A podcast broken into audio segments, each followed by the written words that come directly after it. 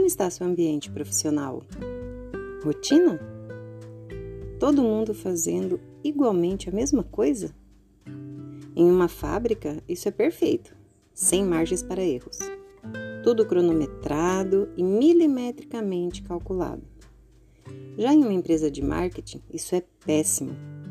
As pessoas precisam sair da mesmice, pensar diferente, fora da caixa, surpreender e serem surpreendidas.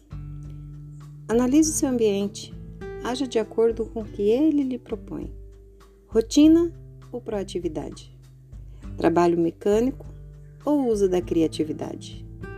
Comodismo ou mudança? Ter essa consciência pode fazer a diferença. Um ótimo final de semana para todos vocês.